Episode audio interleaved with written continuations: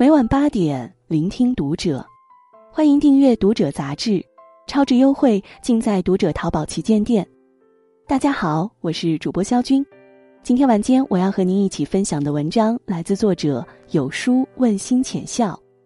熬夜与不熬夜，过的是不一样的人生。关注《读者》新媒体，一起成为更好的读者。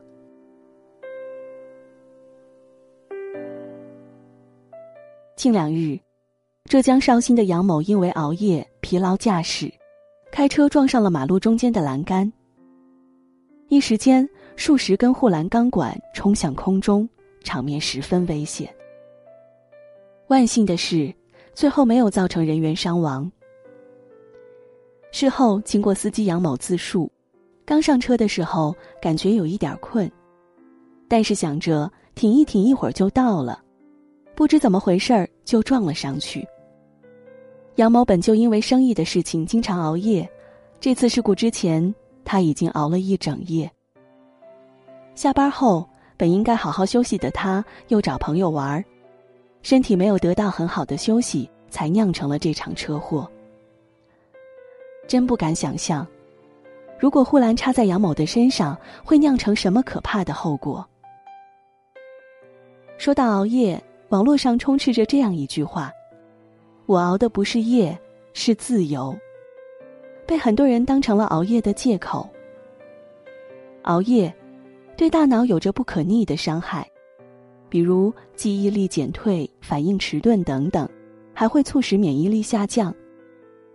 长期熬夜不仅可能会酿成无法挽回的大祸，还会严重影响身体的健康。失眠情况分八种。你是哪一种？作家屠格涅夫说：“睡眠像是清凉的浪花，会把你头脑中的一切伤浊洗涤干净。”然而，在生活节奏快、工作压力大、电子产品泛滥的时代，一个优质的睡眠变得越来越难得。二零二一年运动与睡眠白皮书显示，我国现已有超过三亿人存在睡眠障碍。这意味着，约五到六个人中间就有一位受到睡眠障碍的困扰。超过三分之一的成年人在工作日睡眠不足，且少有人能在周末将睡眠补回。如此少量的睡眠，在日积月累中，正在给身体造成无法挽救的伤害。前不久，《人民日报》更是公布了八种失眠的类型，看看。你是否睡眠达标呢？第一种，夜醒型。到睡觉时间可以正常入睡，但睡三到四个小时之后却异常的清醒，每晚深睡不足四个小时，早晨起床后头昏眼花。第二，晨鸟型。因为白天过于忙碌，晚上天一黑就呼呼大睡。然而，睡到凌晨两点左右就会习惯性的醒来，原因多种多样，可能被呼噜声吵醒，或者被小孩的啼哭声吵醒。第三种，夜猫子型。夜间兴奋，看电视、看书、上网，凌晨两三点才睡觉。尽管一开始能够沾床就睡。但时间久了，便会将晚睡化被动为主动，在不知不觉中成为真正的夜猫子。第四种，焦虑型。在睡觉过程中会多次苏醒，然后为工作、生活中的琐事焦虑。就算睡着了，身体也会处于紧张状态，无法进入深度睡眠。第五种，赖床型。晚上睡不着，白天睡不醒，还经常赖床。睡眠障碍国际分类标准中，赖床已经被纳入其中，在临床上称其为发作性睡病。第六种，慢性失眠症。入睡时间长，睡觉过程中会多次醒来，并且常说梦话。一周出现连续三天以上，并持续三个月的睡眠紊乱。第七种，过度刺激型。为了完成工作，加班到凌晨两三点，然后因过度兴奋无法入睡，或者晚间锻炼过度，肾上腺素飙升，亦让人无法入睡。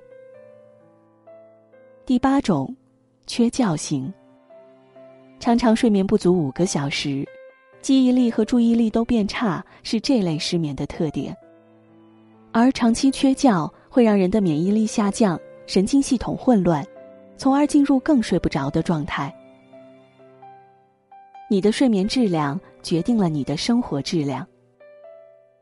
很久以来，网上有这样一种错误的信息：生前何必久睡，死后自会长眠。没有见过凌晨四点的城市，不足以谈人生。出现很多人故意曲解含义，拿这个当挡箭牌，随意熬夜，完全不顾自己的身体状况。长沙三名女大学生熬夜导致卵巢早衰。九零后姑娘熬夜十年长出老年斑。类似因为深夜沉迷刷剧，身体出现状况的新闻频上热搜。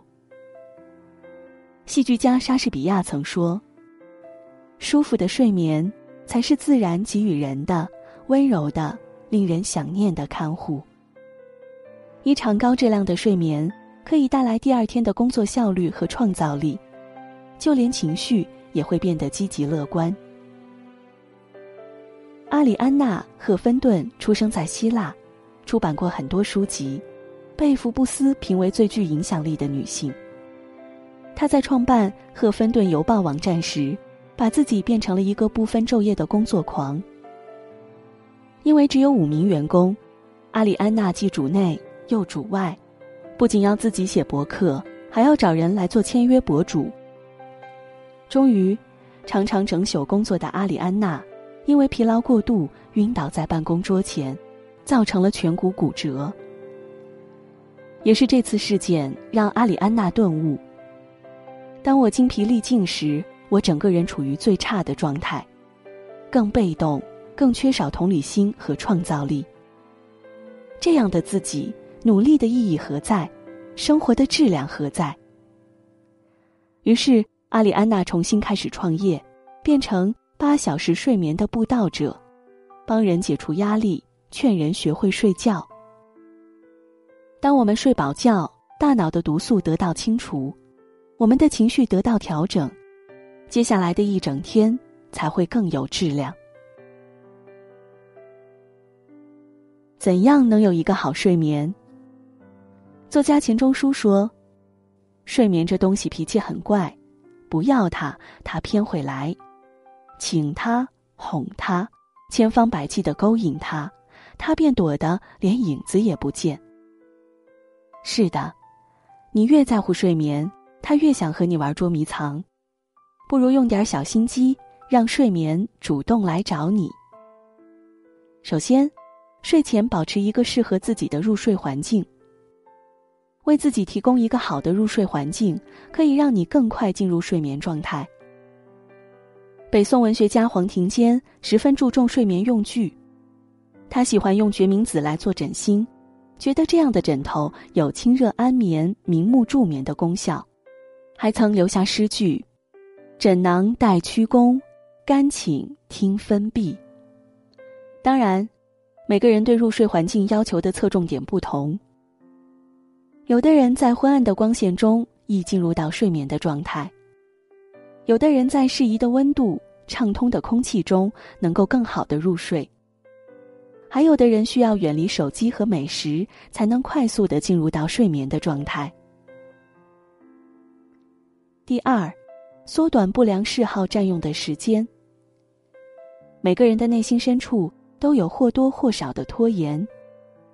著有《流浪女灵》的小说家西多尼·克莱特就是一个严重拖延症患者。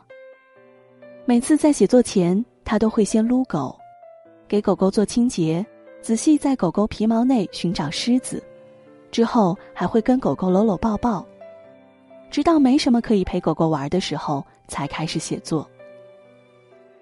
比尔·盖茨曾说：“很多人喜欢拖延，他们对手头的事情不是做不好，而是不去做，这是最大的恶习。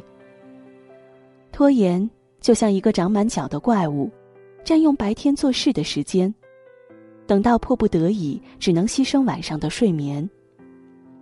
所以在该做事的时候，高效的做事，白天把所有的事情做完，晚上才能一身轻松，有一个好睡眠。第三，不随意打破良好的作息习惯。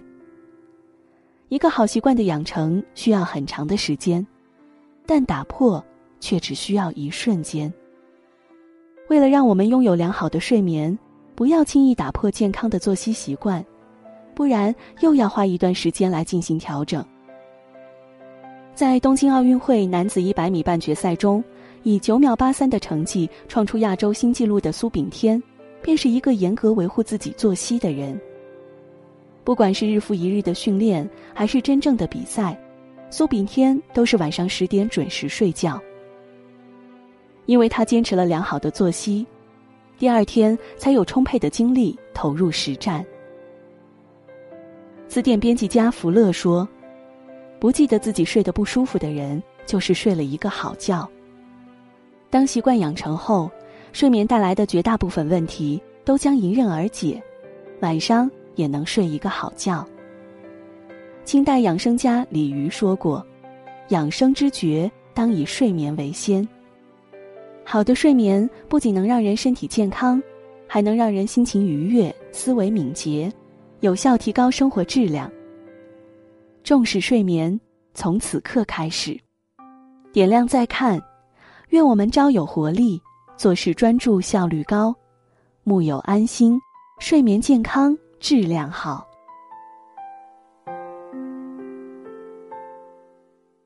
好了，今天的文章呢，就和您分享到这里。